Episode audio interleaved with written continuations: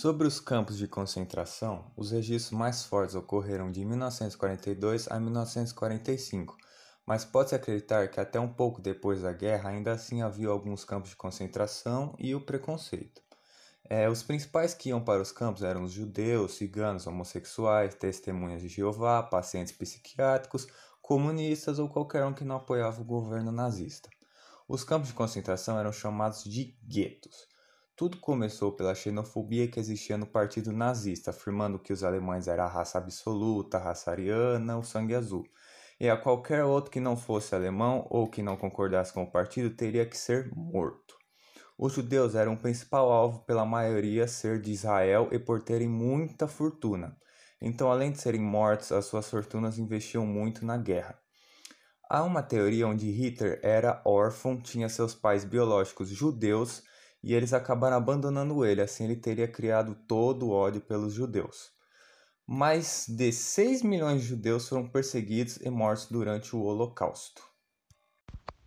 O extermínio total começou em 1941 e foi até 1945. E agora, com os campos de concentração, ficaram mais fácil a forma de matar muitas pessoas, que ainda assim não eram bastante para os nazistas.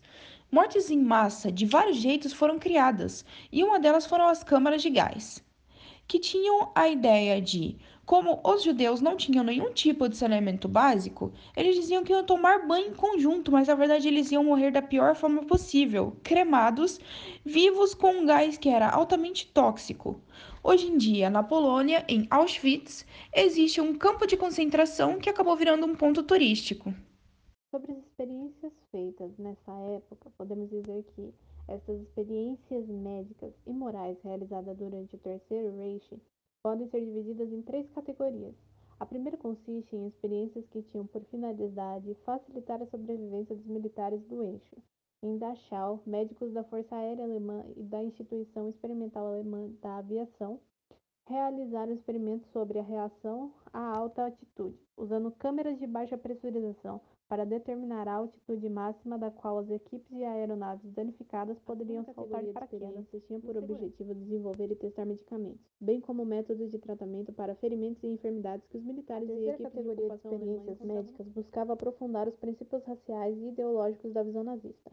As mais infames foram as experiências feitas com gêmeos, crianças e adultos de forma inumana, e também experiências sorológicas em ciganos para determinar como as diferentes raças resistiam às diversas doenças contagiosas. As pesquisas desenvolvidas na Universidade de Istambul tentaram confirmar a pretensa inferioridade racial judaica. Guetos eram os bairros europeus onde os judeus foram forçados a morar durante a Segunda Guerra.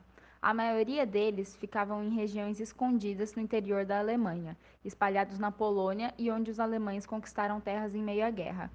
Eles não tinham saneamento básico e a comida era pouca, então na maioria das vezes passavam fome e acabavam morrendo de anemia ou problemas do tipo. Também passavam frio no inverno e morriam de hipotermia.